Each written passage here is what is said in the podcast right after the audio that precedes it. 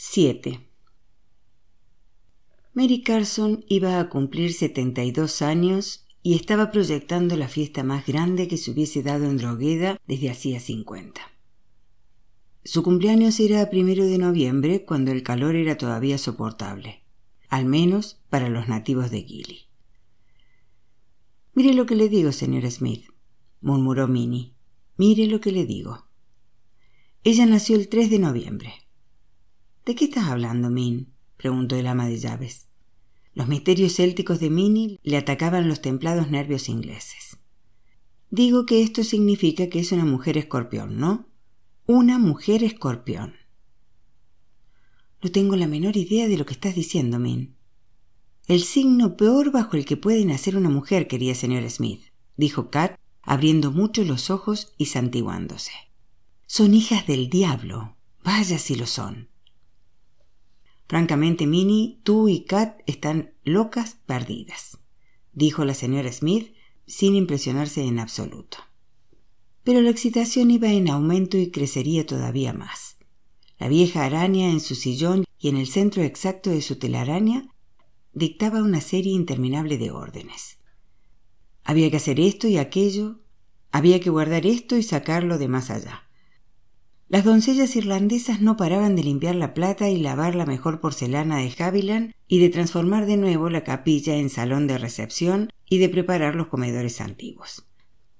Estorbados más que ayudados por los pequeños Clery, Stuart y un equipo de mozos segaban el prado, escarbaban los macizos de flores, vertían acerrín mojado en las galerías para absorber el polvo de las junturas de los azulejos y yeso seco en el piso del salón de recepción para que fuese apto para el baile. La orquesta de Clarence O'Toole vendría de Sydney y de allí llegarían también ostras y camarones, centollas y langostas. Varias mujeres de Killick serían contratadas como asistentes temporales. Todo el distrito, desde Runda Hanish hasta Innis Murray y Bugela y Narrengan, estaba en plena efervescencia.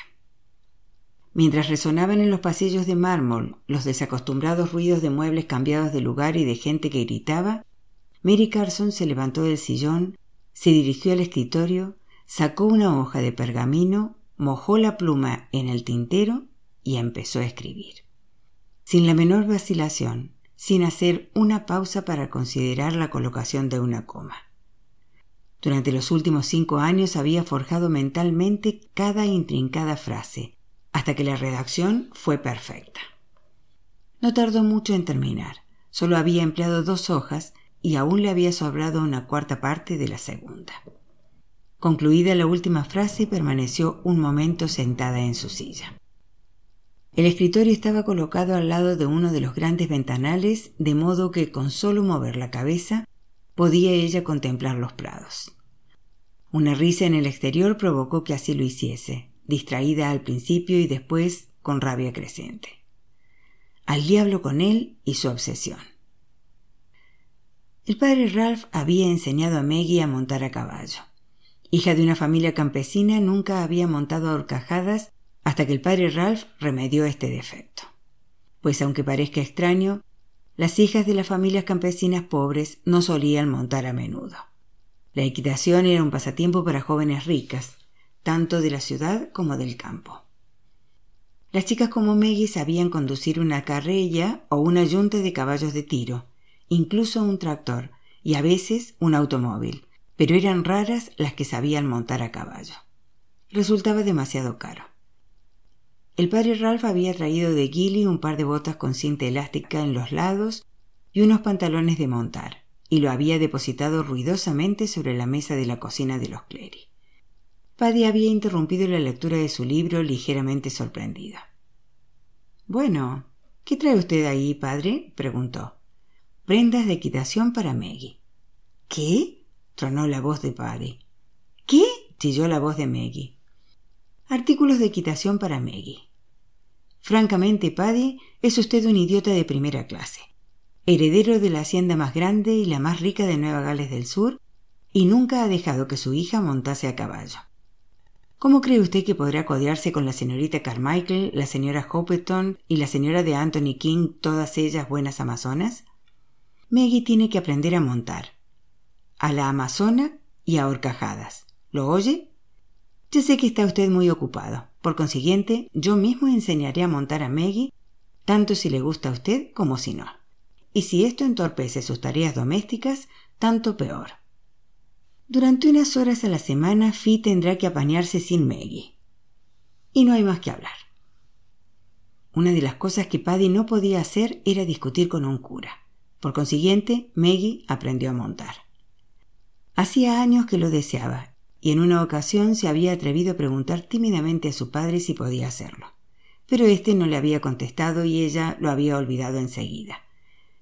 Y nunca se lo había vuelto a preguntar pensando que el silencio de Paddy equivalía a una negativa.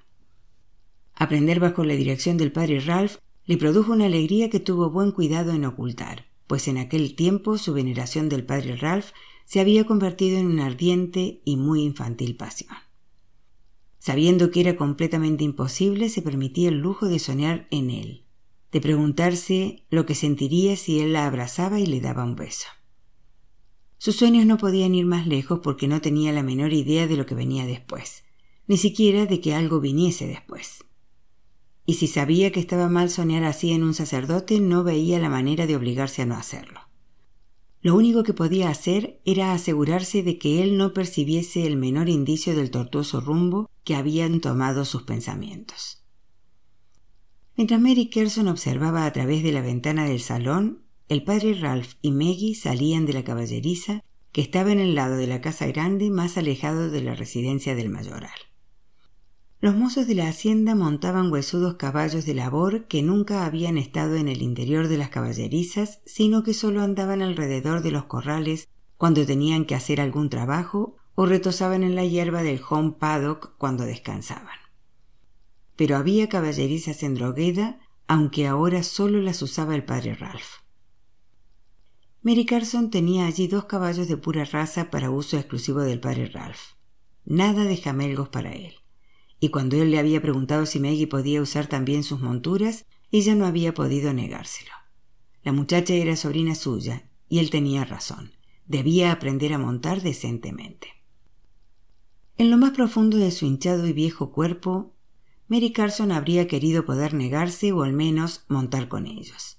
Pero ni podía hacerlo primero, ni podía ya encaramarse a lomos de un caballo y ahora la amargaba ver a los dos cruzando juntos el prado, él con sus bridges, sus botas y su camisa blanca, ágil como un bailarín, y ella con sus pantalones de montar, esbelta e infantilmente hermosa.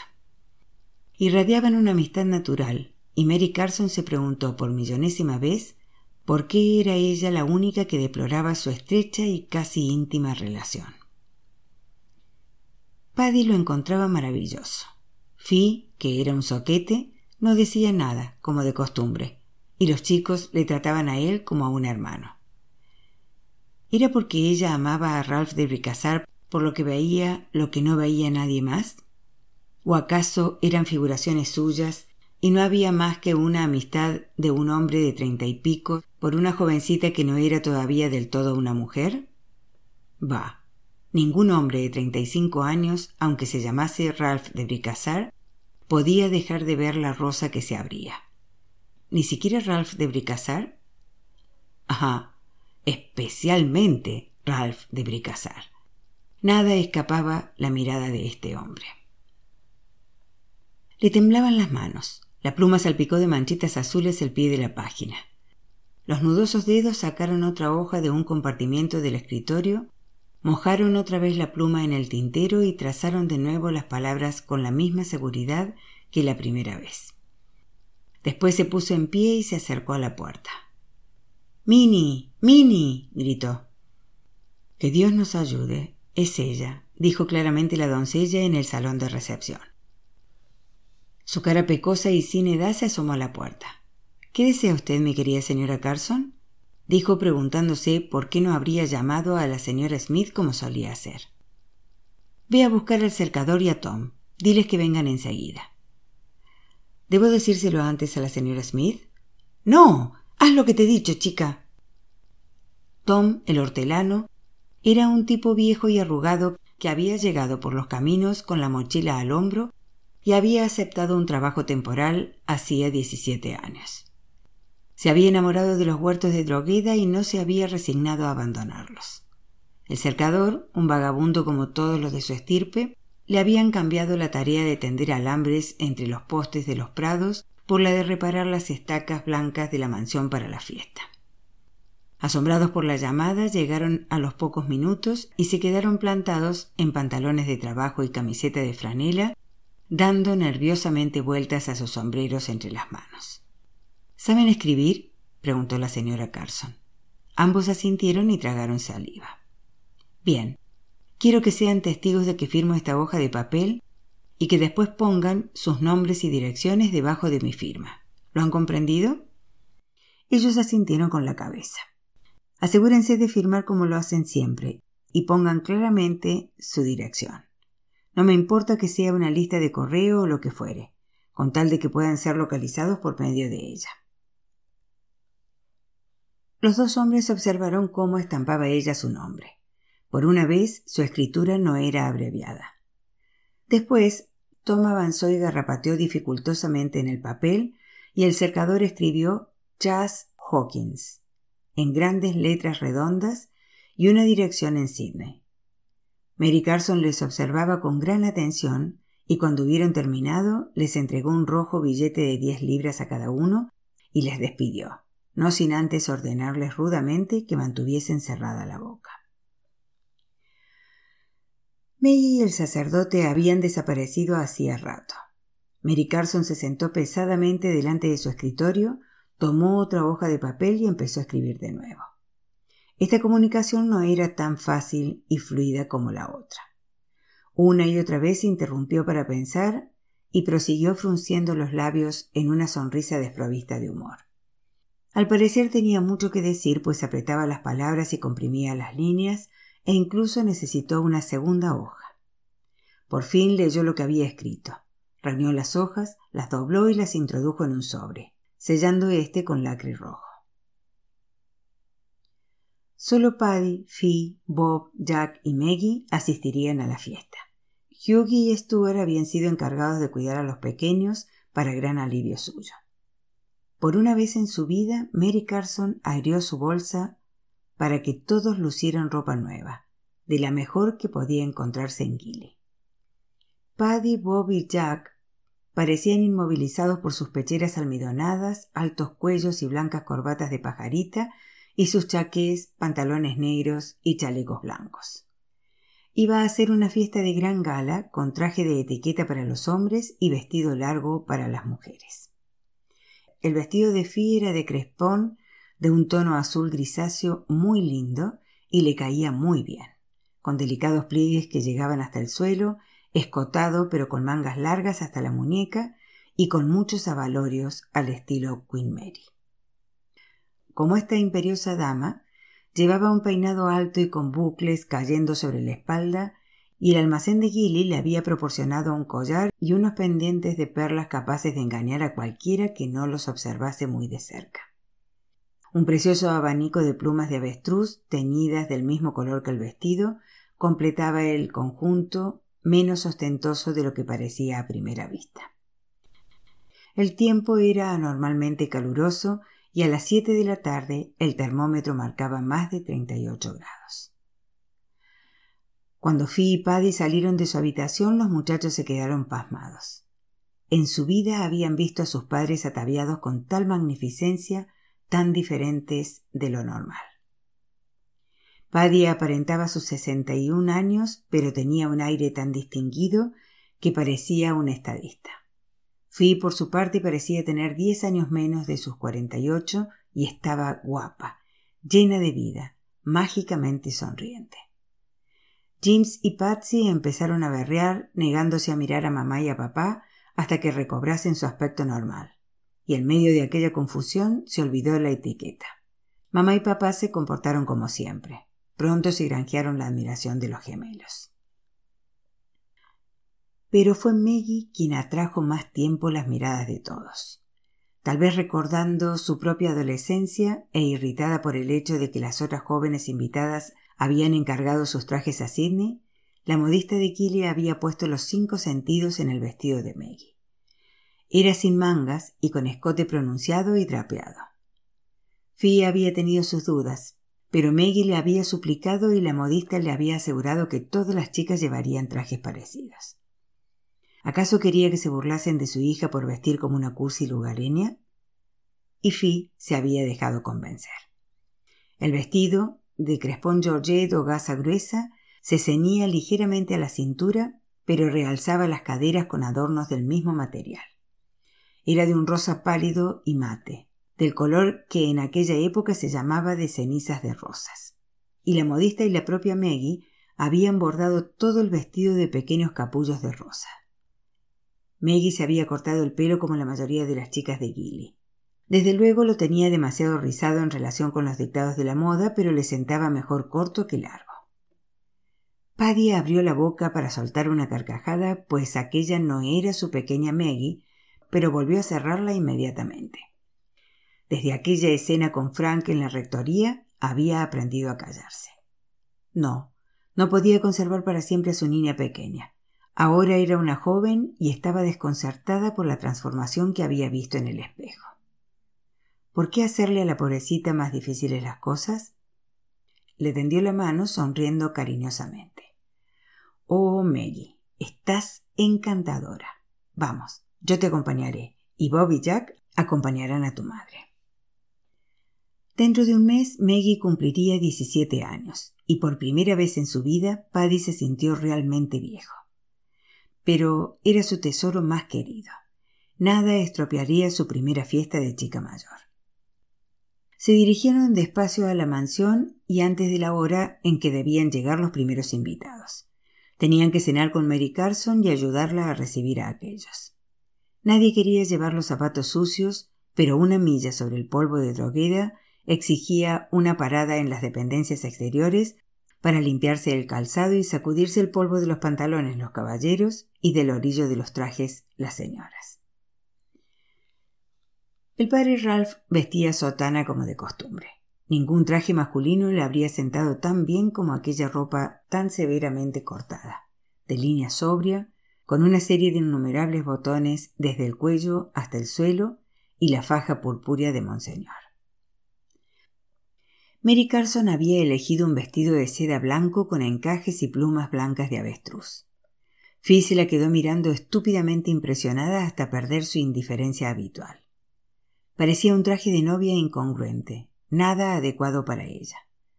¿Cómo se le había ocurrido vestirse como una pintarrajeada y vieja solterona que hiciese prácticas para una boda imaginaria? Últimamente había engordado mucho, y esto empeoraba aún más las cosas. Pero Paddy parecía encontrarlo todo bien. Se adelantó para asir las manos de su hermana y se inclinó ante ella. Era un buenazo, pensó el padre Ralph observando la pequeña escena, medio divertido, medio indiferente.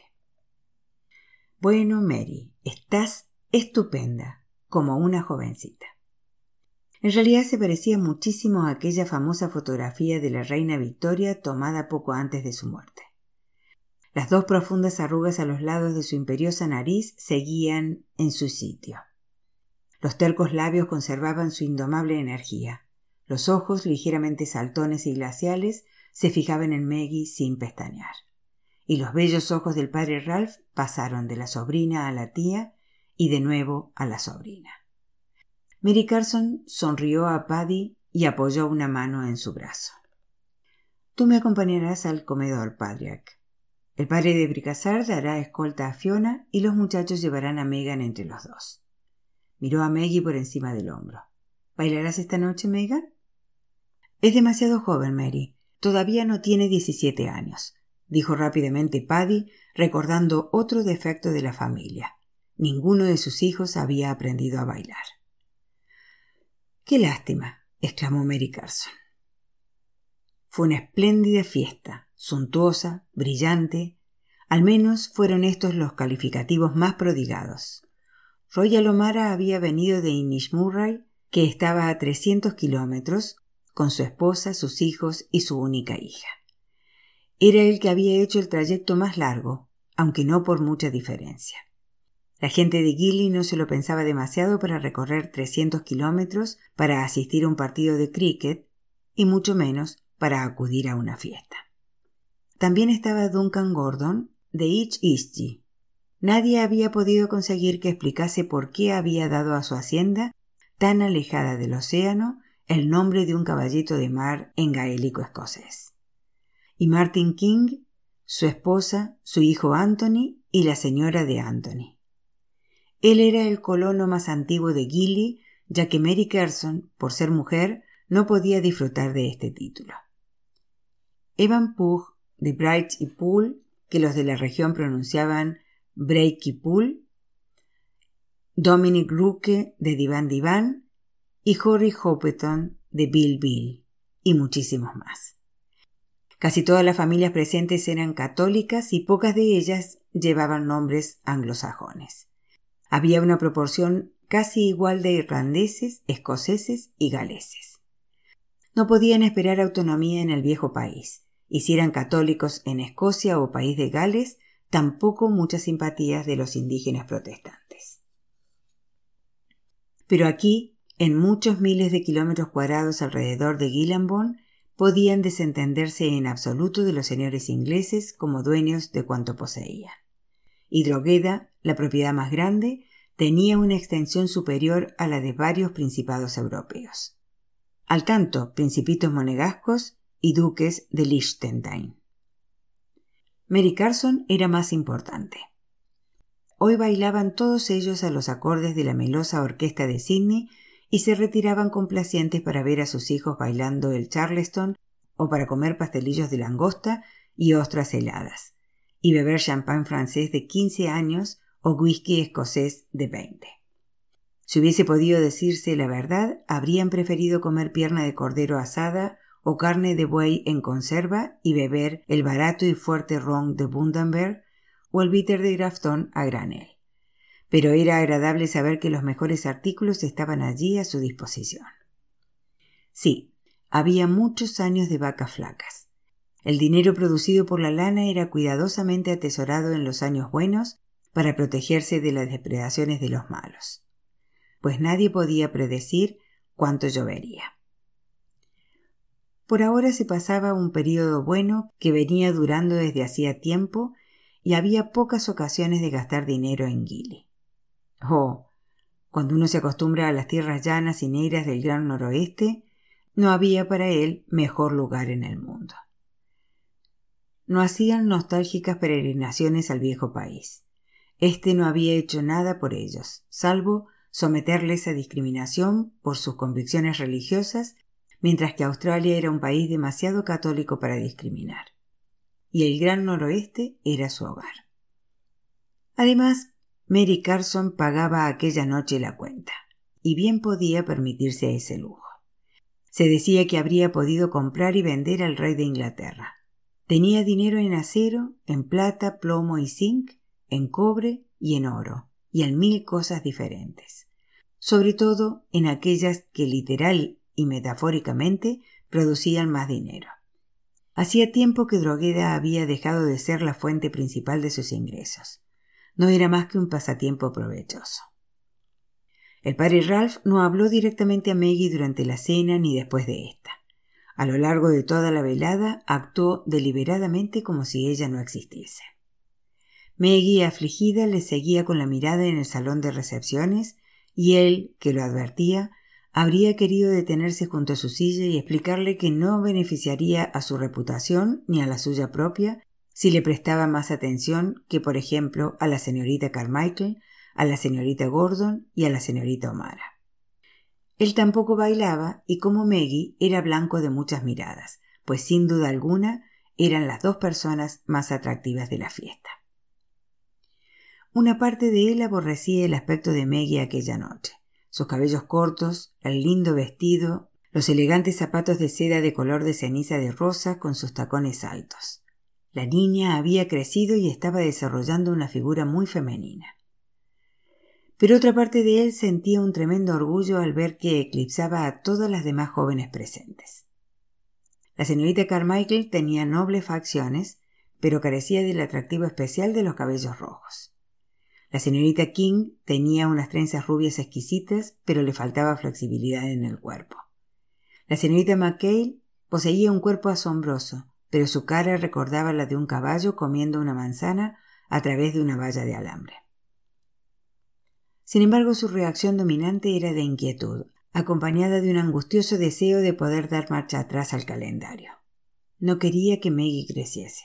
Prefería a la niña, a la que podía tratar como su pequeñina predilecta. Sorprendió en la cara de Paddy una expresión que reflejaba sus propios pensamientos y sonrió débilmente. Sería estupendo que por una vez pudiese también él manifestar sus sentimientos. Pero el hábito, la educación y la discreción estaban demasiado arraigados en él. A medida que fue transcurriendo la velada, el baile se hizo menos cohibido, la bebida cambió del champán y el whisky al ron y la cerveza, y todo adquirió un aspecto más popular. A las dos de la madrugada, solo la total ausencia de peones y de chicas trabajadoras distinguía aquella fiesta de las acostumbradas diversiones del distrito de Gilly, que eran estrictamente democráticas. Paddy y Fee seguían al pie del cañón, mientras que Bob y Jack se habían marchado a medianoche junto con Maggie. Ni Fee ni Paddy lo habían advertido. Se estaban divirtiendo. Si sus hijos no sabían bailar, ellos sí que sabían, y lo demostraban. Casi siempre lo hacían los dos juntos, y el observador padre Ralph tuvo la impresión de que de pronto estaban más unidos que de costumbre, tal vez porque eran raras las oportunidades que tenían de relajarse y divertirse. No recordaba haberles visto nunca sin que al menos un hijo rondase a su alrededor, y pensó que debía ser muy duro para los padres de familia numerosa no poder estar a solas nunca, salvo en el dormitorio, donde comprensiblemente otras cosas predominaban sobre la conversación. Paddy estaba siempre alegre y animado, pero Fi resplandecía literalmente aquella noche y cuando Paddy sacaba a bailar a la esposa de algún colono, no eran pocos los que estaban ansiosos de hacerlo con ella. Muchas mujeres jóvenes sentadas alrededor del salón eran menos solicitadas. Sin embargo, el padre Ralph tenía poco tiempo para observar el matrimonio Clary. Sintiéndose diez años más joven cuando vio que Maggie abandonaba la fiesta, se animó y dejó asombradas a la señorita Hopton, McHale, Gordon y O'Mara bailando el Black Bottom estupendamente bien con la señorita Carmichael. Después de esto sacó a bailar por turno a todas las chicas que estaban sin pareja, incluso a la pobre y vulgar señorita Pug. Y como todo el mundo estaba contento y respirando buena voluntad, nadie censuró en absoluto al sacerdote. En realidad, su celo y amabilidad fueron muy comentados y admirados. Nadie podía decir que su hija no hubiese tenido la oportunidad de bailar con el padre de Bricazar. Naturalmente, si no hubiese sido una fiesta particular, se habría guardado muy bien de salir a la pista de baile. Pero en estas circunstancias era agradable ver cómo un hombre tan simpático se divertía al menos por una vez. A las tres de la mañana Mary Carson se levantó y bostezó. No, que siga la fiesta. Yo estoy cansada y me voy a dormir pero ahí tienen comida y bebida de sobra. La orquesta ha sido contratada para seguir tocando mientras alguien tenga ganas de bailar. Y un poco de ruido me ayudará a conciliar rápidamente el sueño. ¿Quiere usted ayudarme a subir la escalera, padre? Una vez fuera del salón de recepciones, no se dirigió a la gran escalinata, sino que condujo al sacerdote a su cuarto de estar particular, apoyándose pesadamente en su brazo. La puerta estaba cerrada y ella esperó a que él la abriese con la llave que acababa de entregarle. Después entró la primera. Ha sido una fiesta estupenda, Mary. Mi última fiesta. No diga eso, querida. ¿Por qué no? Estoy cansada de vivir, Ralph, y voy a terminar. Sus ojos duros le miraron burlones. ¿Lo duda usted? Desde hace más de setenta años he hecho siempre lo que he querido y cuando he querido. Por consiguiente, si la muerte se imagina que va a elegir el momento de mi partida, está muy equivocada. Me moriré cuando yo quiera, y conste que no voy a suicidarme. Es nuestra voluntad de vivir lo que nos mantiene en pie, Ralph. No es difícil interrumpir la vida si se desea de veras, y yo lo deseo porque estoy cansada. Ya ves si es sencillo. Él también estaba cansado, no precisamente de la vida, sino del eterno escenario, del clima, de la falta de amigos con intereses comunes, de sí mismo. La habitación estaba débilmente iluminada por una alta lámpara de petróleo con un globo de cristal purpúreo de valor incalculable y que proyectaba transparentes sombras carmesíes sobre el rostro de Mary Carson, dándole un aspecto más diabólico. A él le dolían los pies y la espalda. Hacía mucho tiempo que no había bailado tanto, aunque se enorgullecía de estar al corriente de las últimas modas. Treinta y cinco años de edad, monseñor rural, y como jerarquía de la Iglesia, esto había terminado antes de empezar. Oh, los sueños de la juventud, y el descuido de la lengua juvenil y el ardor del genio de los jóvenes. No había sido lo bastante fuerte para superar la prueba, pero no volvería a cometer el mismo error. Nunca. Rebulló inquieto y suspiró. ¿Para qué pensar esto? La oportunidad no volvería a presentarse. Ya era hora de reconocerlo, ya era hora de dejar de soñar y de esperar. ¿Recuerda Ralph que le dije que le vencería con sus propias armas? La voz seca y vieja restalló y le sacó la ensoñación en la que se había sumido su cansancio. Miró a Mary Carson y sonrió. Querida Mary, nunca olvido nada de lo que usted dice. Sin usted no sé lo que habría hecho en estos últimos siete años. Su ingenio, su malicia, su percepción. Si hubiese sido más joven, le habría casado de un modo diferente, Ralph. Nunca podrá imaginar cuánto decía arrojar treinta años por la ventana. Si se me hubiese aparecido el diablo y me hubiera ofrecido comprar mi alma a cambio de devolverme la juventud, se la habría vendido al instante. Y no hubiera lamentado estúpidamente el trato como el viejo historia del doctor Fausta pero el diablo no vino. En realidad, no consigo creer en Dios ni en el diablo, ¿sabe? Nunca he visto una prueba tangible de su existencia. ¿Y usted? No, pero la creencia no se apoya en pruebas de existencia, Mary. Descansa en la fe, y la fe es la piedra de toque de la Iglesia. Sin fe no hay nada. Un principio muy efímero. Tal vez. Yo creo que la fe nace con el hombre y con la mujer, para mí es una lucha constante, lo confieso, pero nunca me rindo. Quisiera destruirla. Rieron los ojos azules del hombre más grises bajo aquella luz. Oh, mi querida Mary, esto ya lo sabía. Pero, ¿sabe usted por qué? Una terrible ternura le asaltó, casi penetró en su interior, pero él la rechazó furiosamente. Sé por qué, Mary, y créame que lo lamento. Aparte de su madre, ¿cuántas mujeres le han amado? Me pregunto si mi madre me amó alguna vez. En todo caso, terminó odiándome, como la mayoría de las mujeres. Hubiese debido llamarme Hipólito. Oh, ¿cómo dice esas cosas? En cuanto a otras mujeres, creo que solo Maggie. Pero Maggie es una niña. Probablemente no es exagerado decir que cientos de mujeres me han deseado, pero ¿amarme? Lo dudo mucho. Yo le he amado, declaró la anciana en tono patético. No, no es verdad. Yo soy el aguijón de sus años viejos y nada más. Cuando me mira, le recuerdo lo que no puede hacer a causa de la edad. Se equivoca. Yo le he amado. ¿Y cuánto, Dios mío? ¿Cree que mis años lo impiden automáticamente? Bueno, padre de Birkazar, permítame que le diga una cosa. Dentro de este estúpido cuerpo soy todavía joven, todavía siento, todavía deseo, todavía sueño, todavía pataleo y maldigo las restricciones que me atan, como mi cuerpo mismo. La vejez es la peor venganza con la que nos aflige un Dios vengativo. ¿Por qué no hace que también envejezcan nuestras mentes? Se echó atrás en el sillón y cerró los ojos mostrando unos dientes crueles. Yo iré al infierno, desde luego, pero espero que antes tendré la oportunidad de decirle a Dios lo que pienso de él. Ha estado usted viuda durante demasiado tiempo. Dios le dio la oportunidad de elegir Mary. Podría haberse casado de nuevo. Si prefirió no hacerlo y permanecer en su intolerable soledad, usted tuvo la culpa, no Dios.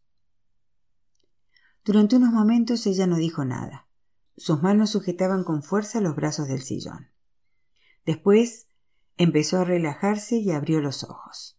Estos brillaban rojizos a la luz de la lámpara, pero no con lágrimas, sino con algo más duro, más centellante. Él contuvo el aliento. Sintió miedo. Parecía una araña. Encima del escritorio hay un sobre, Ralph. ¿Tiene la bondad de traérmelo? Dolorido y asustado, el sacerdote se levantó y se dirigió al escritorio. Levantó la carta y la miró con curiosidad. El sobre estaba en blanco, pero el dorso había sido debidamente sellado con un lacre rojo y una D mayúscula. Él se lo tendió, pero ella no lo tomó y le indicó con un ademán que se sentara. Es para usted, dijo y rió entre dientes. El instrumento de su destino, Ralph. Eso es lo que es. Mi última y más eficaz estocada en nuestro largo desafío. Qué lástima que yo no pueda estar aquí para ver lo que ocurre. Pero sé lo que pasará, porque le conozco. Le conozco mucho mejor de lo que imagina. Una arrogancia insoportable. Dentro de este sobre está el destino de su cuerpo y de su alma. Yo puedo haberlo perdido a causa de Maggie, pero me he asegurado de que ella tampoco lo consiga. ¿Por qué odia tanto a Maggie? Ya se lo dijo una vez, porque usted la quiere. No como usted supone, es la hija que nunca podré tener, la rosa de mi vida. Maggie es una idea, Mary, una idea. Pero la vieja gruñó. No quiero hablar de su preciosa Maggie. Nunca volveré a verle a usted. Por consiguiente, no quiero perder el tiempo hablando de ella. Hablemos de la carta. Quiero que me jure, por sus votos de sacerdote, que no la abrirá hasta que haya visto con sus ojos mi cadáver, pero que después la abrirá inmediatamente, antes de que me entierren. Júrelo. No hace falta jurarlo, Mary. Lo haré. Júrelo o devuélvame la carta. Él se encogió de hombros. Está bien, lo juro por mis votos de sacerdote. No abriré la carta hasta que haya visto su cadáver. Después la abriré antes de que la entierren. Bien, muy bien. Pero no se preocupe, Mary. Esto no es más que una fantasía suya. Por la mañana se reirá de ella. No veré la mañana. Moriré esta noche. No soy tan débil como para esperar el placer de volver a verle. Qué anticlímax, ¿eh? Ahora iré a acostarme. ¿Quiere ayudarme a subir la escalera? Él no le creyó, pero comprendió que de nada le serviría discutir y que ella no estaba de humor para dejarse convencer. Solo Dios decidía cuándo una persona tenía que morir, salvo que ésta, usando del libre albedrío que él le había dado, quisiera quitarse la vida. Y ella había dicho que no se suicidaría. Por consiguiente, la ayudó a subir la escalera y al llegar arriba le tomó las manos y se inclinó para besárselas. Ella le retiró bruscamente. No, esta noche no. En la boca, Ralph. Bésame en la boca como si fuésemos amantes. A la brillante luz de la araña encendida con sus cuatrocientas velas de cera, ella observó la repugnancia en su rostro, un retroceso instintivo, y quiso morir un deseo tan furioso de morir que no le permitía esperar un momento más. Soy sacerdote, Mary. No puedo hacerlo. Ella lanzó una risa aguda, fantasmagórica. Oh, Ralph, qué farsante eres. Un hombre farsante y un cura farsante. Y pensar que una vez tuviste la audacia de brindarte a hacerme el amor. ¿Tan seguro estabas de que rehusaría? Ojalá no lo hubiese hecho. Daría mi alma por ver cómo salías del apuro si pudiese repetirse aquella noche. Farsante, farsante, farsante. Eso es lo que eres, Ralph. Un impotente e inútil farsante. Un hombre impotente y un cura impotente. ¿Has tenido alguna vez una erección, padre de Bricassar? Farsante. Fuera no había llegado todavía la aurora ni sus luces precursoras. La oscuridad se extendía blanda, espesa y cálida sobre Drogueda. Los trasnochadores se estaban volviendo sumamente ruidosos. Si la mansión hubiese tenido vecinos próximos, haría rato que estos habrían llamado a la policía. Alguien vomitaba copiosa y asquerosamente en la galería y bajo una genciana dos formas vagas yacían enlazadas. El padre Ralph esquivó al que vomitaba y a los amantes y cruzó en silencio el prado recién cegado con la mente atormentada hasta el punto de que no sabía ni le importaba a dónde iba.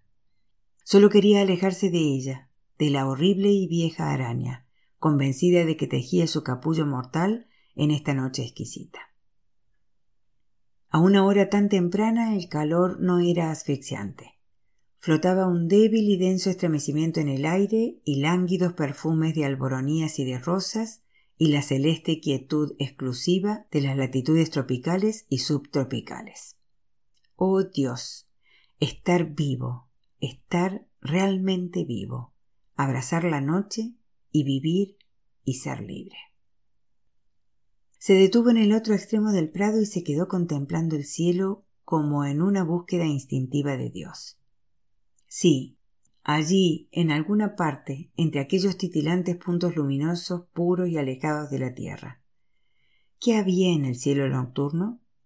¿Acaso al levantarse la tapa azul del día podía el hombre atisbar la eternidad? Solo la contemplación del inmenso panorama de las estrellas podía convencer al hombre de la existencia de Dios y de la eternidad. Desde luego ella tenía razón. Un farsante, un farsante total. Ni sacerdote ni hombre. Solo alguien que habría querido saber la manera de ser ambas cosas. No, no ambas cosas. El hombre y el sacerdote no pueden coexistir. El que es hombre no puede ser sacerdote. ¿Por qué permití que mis pies se enredasen en su tela de araña? Su veneno es fuerte, tal vez más fuerte de lo que me imagino.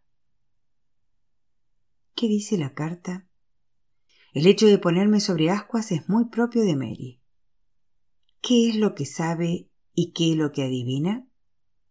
Pero, ¿hay algo que saber o adivinar?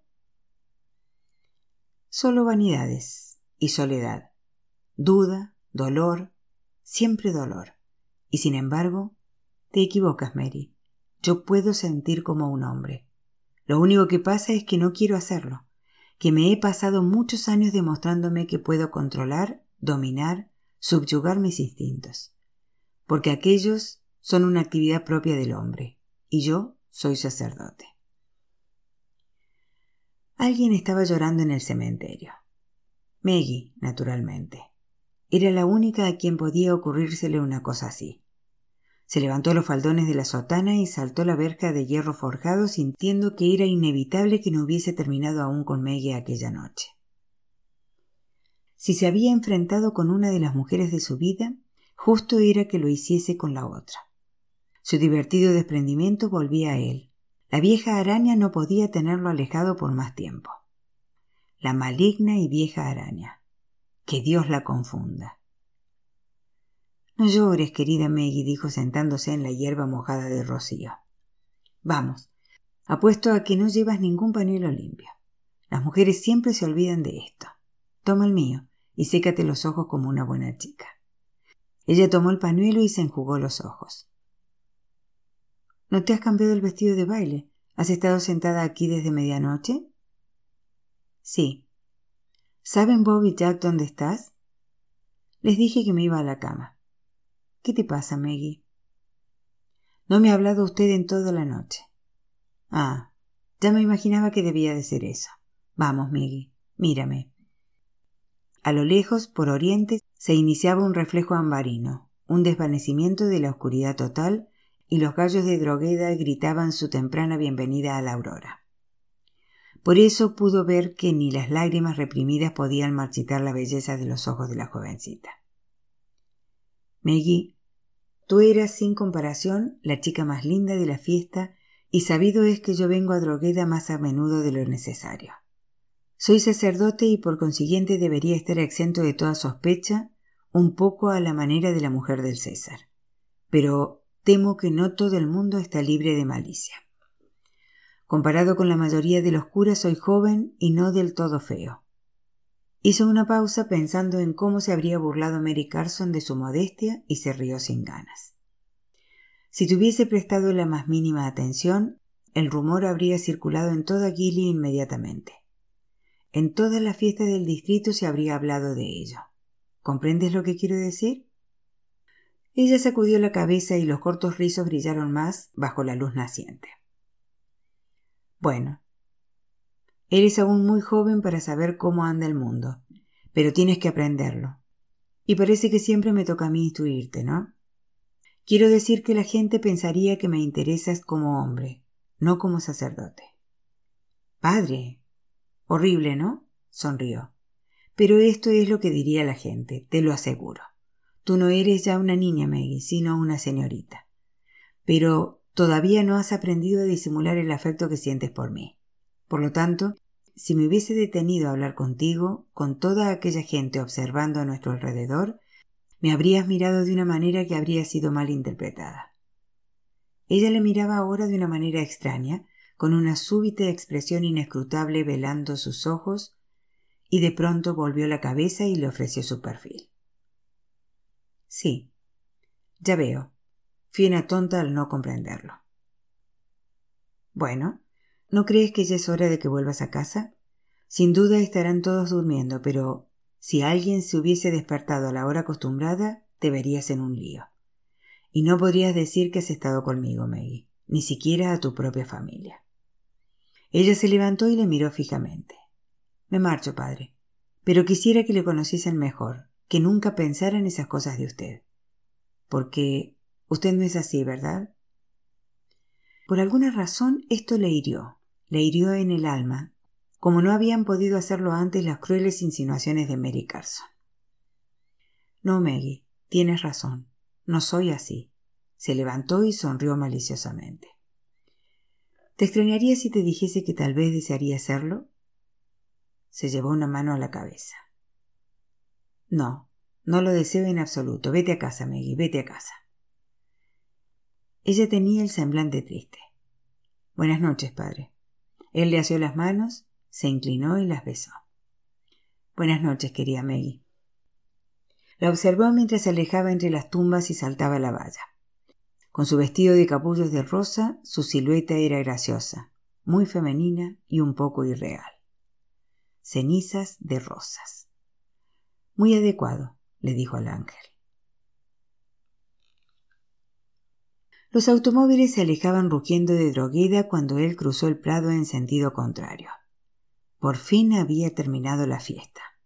Dentro de la casa los músicos de la orquesta estaban guardando sus instrumentos, sudorosos de ron y de fatiga, y las cansadas doncellas y los servidores ocasionales empezaron a poner las cosas en orden. El padre Ralph meneó la cabeza mirando a la señora Smith. Mándelos todos a la cama, querida señora. Les será mucho más fácil arreglar todo esto cuando hayan descansado. Yo me cuidaré de que la señora Carson no les riña. ¿Quiere usted comer algo, padre? No, por Dios. Voy a acostarme.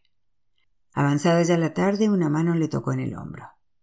El sacerdote buscó a tientas aquella mano sin fuerzas para abrir los ojos y trató de apoyarla en su mejilla. Maggie, Maggie, susurró. Padre, padre, por favor despierte. Al oír la voz de la señora Smith, se despertó del todo en un instante. ¿Qué pasa, señora Smith? La señora Carson, padre. Ha muerto. El reloj le dijo que era más de las seis de la tarde.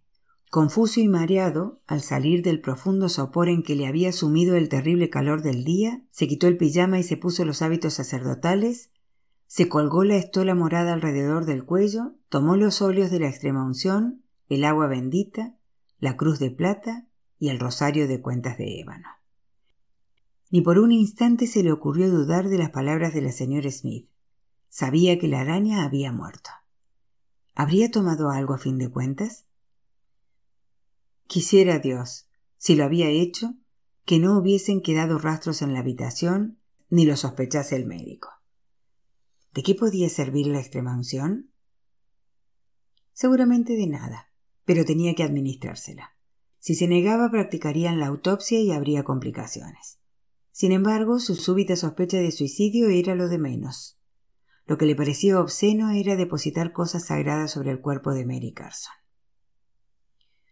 Vaya si estaba muerta. Debió de morir a los pocos minutos de retirarse a su habitación. Hacía más de quince horas. Las ventanas estaban herméticamente cerradas y remaba en el cuarto la humedad de las cubetas planas de agua que ella hacía poner disimuladamente en todos los rincones para mantener fresca su piel. Había un ruido peculiar en el aire, y después de un estúpido momento de incertidumbre, comprendió que era producido por las moscas, por enjambres de moscas que zumbaban como locas mientras se alimentaban de ella. Se apareaban sobre ella, ponían sus huevos en su piel. Por el amor de Dios, señor Smith, abra las ventanas, jadeó, acercándose a la cama con el rostro palidísimo. Había pasado ya la rigidez cadavérica y volvía a estar flácida, asquerosamente flácida. Sus ojos aparecían mates como el mármol, y tenía negros los ojos, y toda ella estaba cubierta de moscas. El padre Ralph pidió a la señora Smith que la oxease mientras él administraba los santos óleos y murmuraba las viejas letanías. ¡Qué farsa para una mujer maldita! ¿Y cómo olía? Peor que un caballo muerto en la frescura de un prado. Le repugnaba tocarla, tanto muerta como cuando estaba viva, especialmente aquellos labios hinchados por las moscas. Dentro de unas horas sería una gusanera. Por fin terminó y se irguió. Vaya a avisar a los Clery inmediatamente, señora Smith, y por el amor de Dios, dígales que ordene a los chicos que construyan ahora mismo un ataúd. No hay tiempo de enviar a buscar uno a Gilly. Se está descomponiendo ante nuestros ojos. Dios mío, me siento mareado. Iré a tomar un baño y dejaré la ropa delante de mi puerta. Quémela. Nunca podría quitarle el mal olor. De nuevo en su habitación, en mangas de camisa y pantalón de montar, pues no se había traído sotana de repuesto, recordó la carta y su promesa. Habían dado ya las siete. Podía oír el apagado ruido de las doncellas y el personal contratado para la fiesta mientras limpiaban la mesa del festín y volvían a transformar el gran salón en capilla preparando la casa para el entierro de mañana. No había más remedio. Tendría que volver a Gilly esta noche en busca de otra sotana y de los ornamentos para la misa de difuntos. Había cosas que llevaba siempre consigo cuando salía de la rectoría para ir al campo, cuidadosamente distribuidas en compartimientos de su pequeña maleta, como las materias para administrar los sacramentos del bautismo y de la extrema unción, para bendecir y para decir misa, en cualquier época del año. Pero era irlandés, y llevar los ornamentos negros de la misa de difuntos habría sido tentar al destino. Oyó la voz de Paddy a lo lejos, pero ahora no quería enfrentarse con Paddy. Sabía que la señora Smith haría lo que le había ordenado. Sentado junto a la ventana, ante la que se extendía el paisaje de Drogueda bajo la luz del sol poniente, con sus dorados eucaliptus y sus masas de rosas blancas, rosas y rojas, teñidas a horas de púrpura, sacó la carta de Mary Carson de la maleta y la sostuvo entre los dedos. Ella había insistido en que la leyese antes de ser enterrada, y una vocecilla le murmuraba en su mente que debía hacerlo ahora, no más tarde, cuando hubiese visto a Paddy y a Maggie, sino ahora, antes de ver a nadie que no fuese la propia Mary Carson. El sobre contenía cuatro hojas de papel. Las hojeó y vio inmediatamente que las dos últimas eran el testamento de la difunta. Las dos primeras iban dirigidas a él y estaban escritas en forma de carta. Queridísimo Ralph, ya habrá visto usted que el segundo documento contenido en este sobre es mi testamento. Tenía otro testamento perfectamente válido, firmado y sellado en el despacho Harry Gu en Gilly. El que incluyo aquí es muy posterior y naturalmente anula el que tiene Harry. En realidad lo redacté el otro día, y Tom y el cercador firmaron como testigos, pues tengo entendido que ningún beneficiario puede firmar como testigo en un testamento. Es perfectamente legal, aunque no haya sido redactado por Harry. Le aseguro que ningún tribunal del mundo le negaría validez. Pero, ¿por qué no quise que Harry redactase este testamento si quería alterar las disposiciones del anterior? Muy sencillo, mi querido Ralph. Quería que absolutamente nadie conociese su existencia, aparte de usted y de mí. Ese es el único ejemplar y usted lo tiene. Y nadie lo sabe más que usted. Una parte muy importante de mi plan. ¿Recuerda aquel fragmento del Evangelio en que Satanás lleva a nuestro Señor Jesucristo a la cima de un monte y le tienta ofreciéndole todo el mundo? Es agradable saber que tengo un poco del poder de Satanás y que puedo tentar a mi amado. ¿Duda usted de que Satanás amaba a Cristo? Yo no. La contemplación de su dilema ha alegrado considerablemente mi pensamiento durante los últimos años y cuanto más me acerco a la muerte, más deliciosas son mis visiones. Cuando haya leído el testamento comprenderá lo que quiero decir. Mientras yo esté ardiendo en el infierno más allá de las fronteras de esta vida, usted seguirá viviendo en ella, pero arderá en un infierno de llamas más abrasadoras que la que cualquier dios podría fabricar.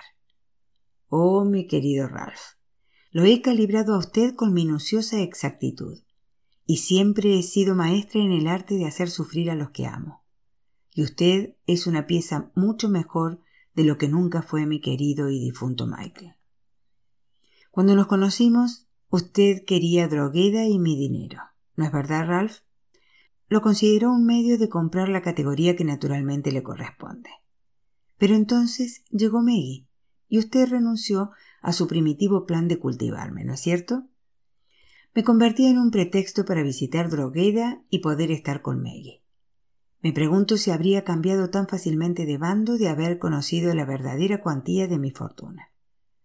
¿Sabe a cuánto asciende Ralph? Supongo que no es muy elegante mencionar el importe exacto de una fortuna en un testamento, pero se lo voy a decir, solo para estar segura de que posee toda la información necesaria para tomar su decisión. Aproximadamente mi fortuna asciende a 13 millones de libras. Estoy llegando al final de la segunda página y no quiero que esto se convierta en una tesis. Lea mi testamento, Ralph, y cuando lo haya hecho, decida lo que va a hacer con él. ¿Lo llevará a Harry para ser protocolizado o lo quemará y nunca dirá a nadie que existió? Esta es la decisión que deberá tomar.